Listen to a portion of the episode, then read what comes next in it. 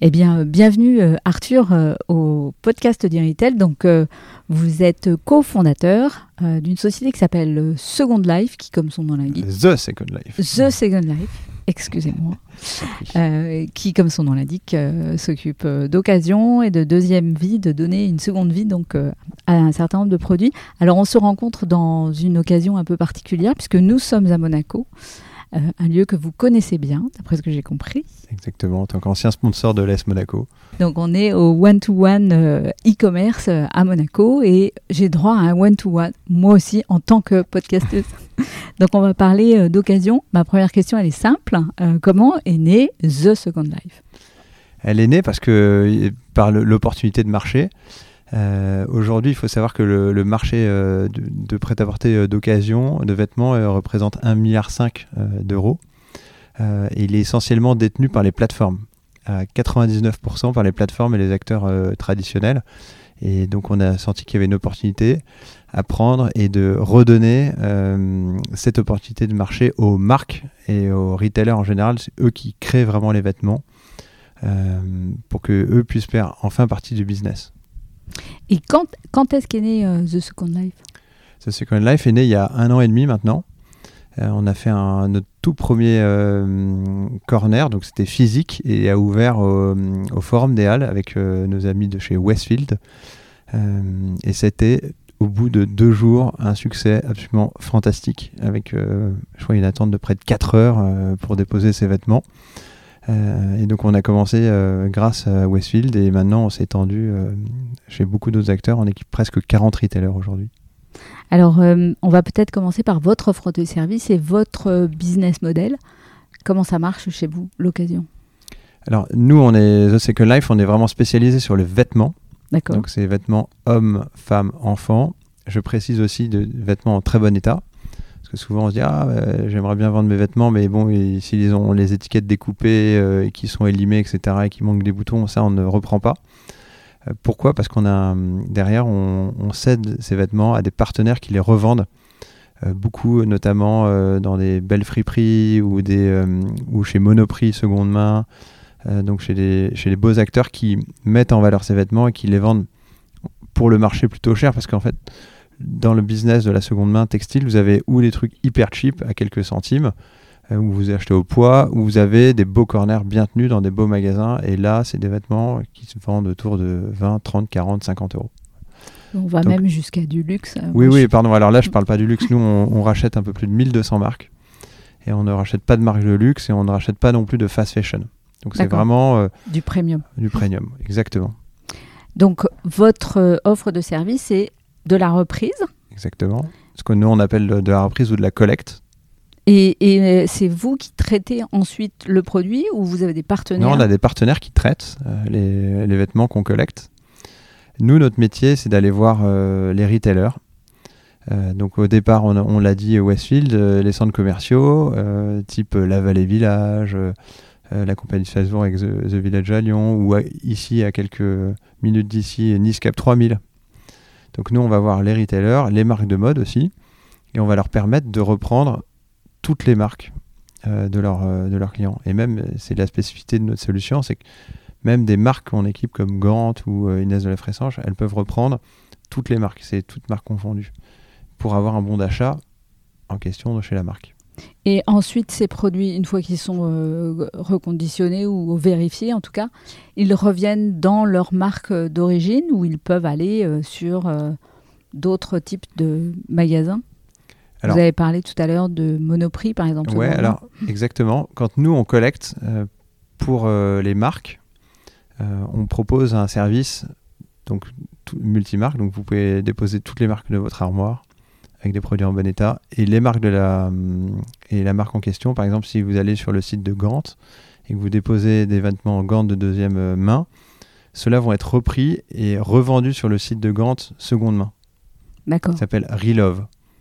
C'est ce qu'on appelle du re-commerce. Mais évidemment, si on récupère une chemise à Florène, elle ne va pas être vendue sur le site de Gant seconde main. Donc là, ça va être écoulé chez Monoprix, par exemple.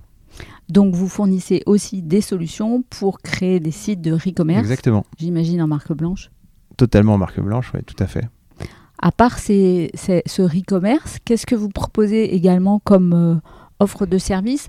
Reprendre euh, des produits, parfois c'est un peu compliqué en magasin, euh, ne serait-ce que pour fixer un prix. Comment vous aidez vos clients retailers sur cette partie de la collecte? Alors nous, on a commencé avec de la collecte physique, comme je vous le disais, et hum, on voit que c'est compliqué. La collecte physique, ça prend beaucoup de temps. donc il y a de l'attente, les clients sont pas forcément contents, ça coûte cher aussi parce qu'il faut mettre du personnel, donc faut payer, faut payer des gens. Euh, donc c'est très sympa la collecte physique en animation. Euh, donc là, on travaille sur des euh, ou le samedi après-midi, oui, des moments très spécifiques. Un peu événementiel en fait. De l'événementiel, ou alors le grand nettoyage de printemps avec certaines foncières, etc. Donc ça, on, le met vachement en avant en événementiel. Et 24 heures sur 24, 7 jours sur 7, il y a ce qu'on appelle la collecte online chez nous. Donc là, c'est un, lien sur le site internet de la marque en question ou du centre commercial sur lequel vous, cliente, vous allez pouvoir déposer vos vêtements. Donc c'est sans photo, sans négo. Donc c'est vraiment euh, l'inverse de Vintage, The Second Life. Donc sans photo, sans négo, vous déposez vos vêtements. Il suffit de préciser la marque, la matière, la taille. Et là, on vous donne tout de suite, et, pardon, et le modèle, si c'est une robe ou un polo, etc. Et là, on vous donne tout de suite une estimation. Les vêtements sont envoyés dans nos entrepôts partenaires, c'est contrôlé, et si c'est en bon état, vous recevez votre bon d'achat.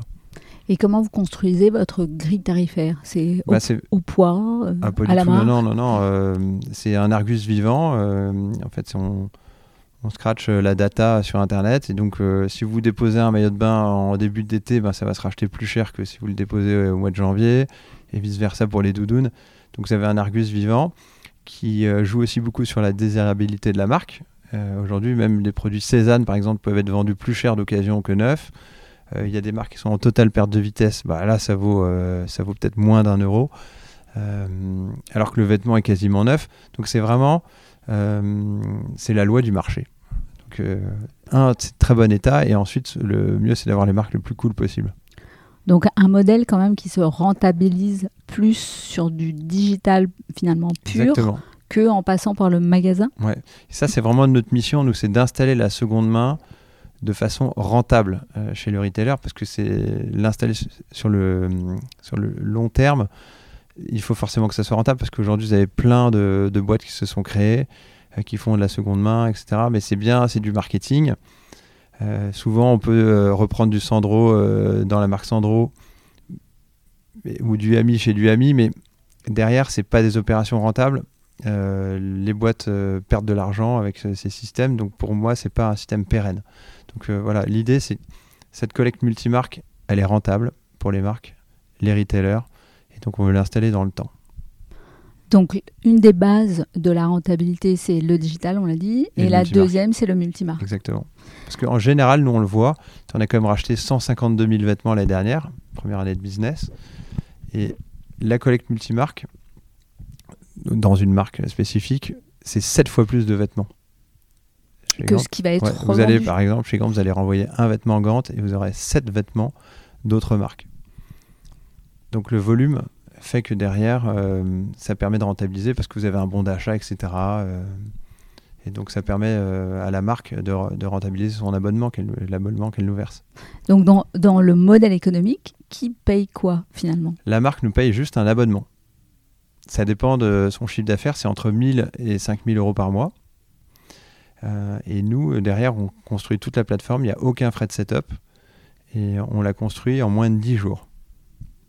Et euh, ensuite, c'est vous qui récupérez la marge que vous allez faire sur un produit qui va être récupéré, puis reconditionné, puis revendu non. Ou la marge appartient à la marque qui va la revendre Alors, il y a les produits multimarques en question, quand ils vont partir chez Monoprix par exemple, bah là, il n'y a aucune marge parce que c'est le prix auquel on l'a racheté, donc c'est du rachat pour compte de tiers. En revanche, quand il y a un produit qui va partir en e-commerce, donc là en l'occurrence un produit Gant qui est repris sur le site Gant, nous on va avoir beaucoup plus de frais parce que euh, le produit va être isolé, il va être nettoyé, il va être repassé, il va être pris en photo, il va être mis en photo sur, la, sur, la, sur, la, sur le site Gant seconde main, Relove. Et donc là, à ce moment-là, eh ben nous, euh, on se rémunère en, à la vente uniquement, donc on, on, ne facture aucun frais à la marque contrairement aux autres acteurs. Ça coûte à peu près 25 euros par, euh, par produit, ce que facturent les autres acteurs. Nous, on ne demande rien à la marque. En revanche, on garde 80% du prix de vente, hors taxe, et on reverse 20% à la marque.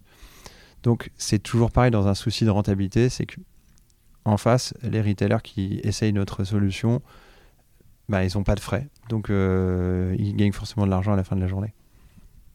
D'accord. Euh, quelle est votre cible? Parce que j'ai l'impression que vous avez plusieurs cibles finalement. Bah oui, tout à fait. Ça a commencé donc, comme je vous le disais, par les centres commerciaux.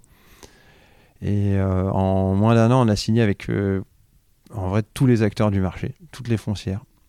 SCC, euh, la compagnie de Strasbourg, Merci Alice, Amerson, Apsis qui a ouvert la semaine dernière à Beaugrenelle, etc., euh, etc.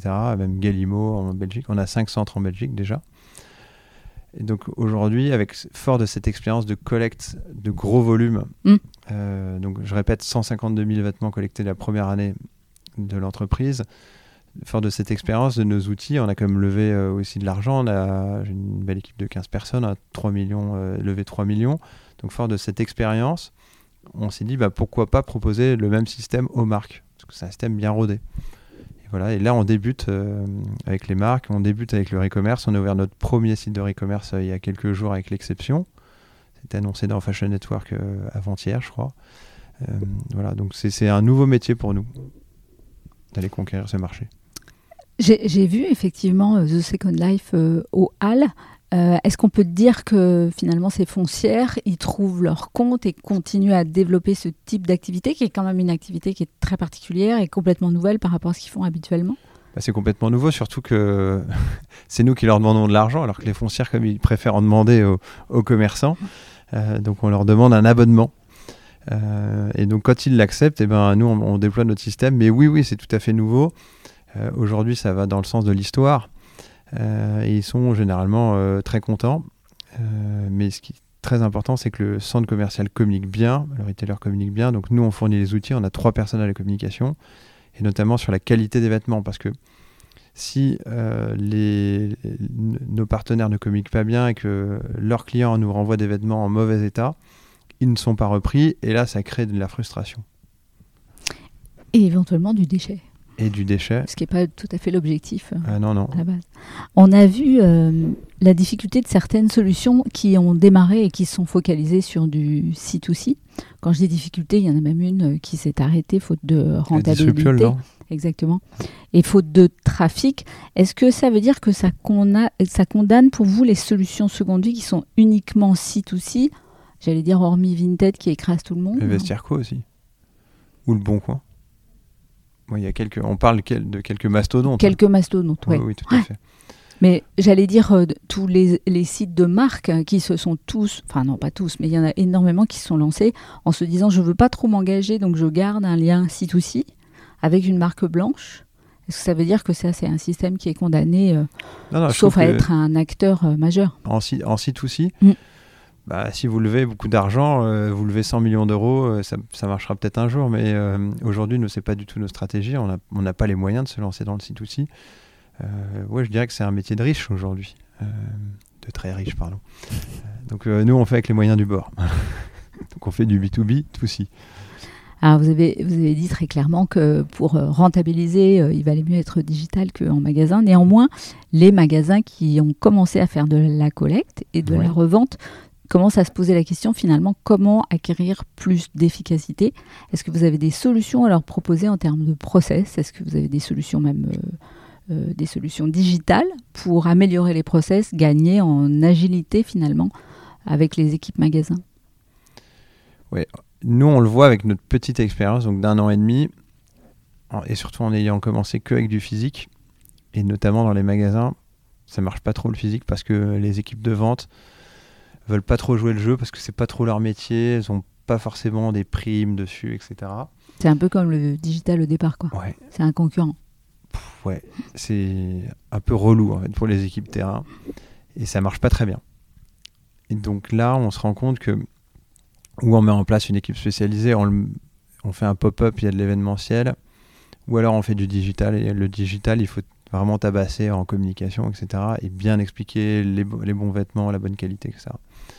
Et ça, c'est vraiment la formule qui marche. Le, le côté euh, embêter les équipes en magasin. C'est pas trop votre truc. Bah non, c'est, nous en fait on l'a testé donc euh, on voit bien l'axe qu'il faut avoir pour que, pour que ça marche. Et moi, je viens du retail, j'ai comme une marque de prêt-à-porter pendant combien de temps? Pendant 12 ans, je crois. donc j'ai un peu l'expérience des magasins. J'avais 35 magasins, 350 multimarques qui revendaient ma marque. Et donc je connais bien cette, le monde du textile. Le terrain, en fait, ouais. Mm. Euh, et, et, notamment le, fait de diriger des équipes de vente, et c'est pas le même métier. Donc si on se projette dans 5 ou 10 ans, comment vous voyez euh, l'avenir du textile? Quelle cohabitation à la fois sur des modèles euh, omnicanaux, mais aussi une cohabitation entre du neuf, de l'occasion, pourquoi pas demain de la location? Oui, bien sûr. Bah, ça sera complètement hybride. Euh, on voit, il y a des acteurs comme qui se débrouillent bien. Là, on, discutait avec euh, les équipes de euh, Tape à l'œil, ils, ils mettent en place plein de trucs. je crois qu'il y a Kiabi aussi, qui ils mettent en place des super, super process. voilà, ça va être complètement mixte. Vous avez même des experts qui disent que la seconde main sera plus importante que la fast fashion en 2028. Je ne sais pas si c'est vrai, mais ça sera mixte. Donc on aura une cohabitation Bien sûr, ça sera euh, ni tout blanc ni tout noir, ça sera vraiment euh, mixte.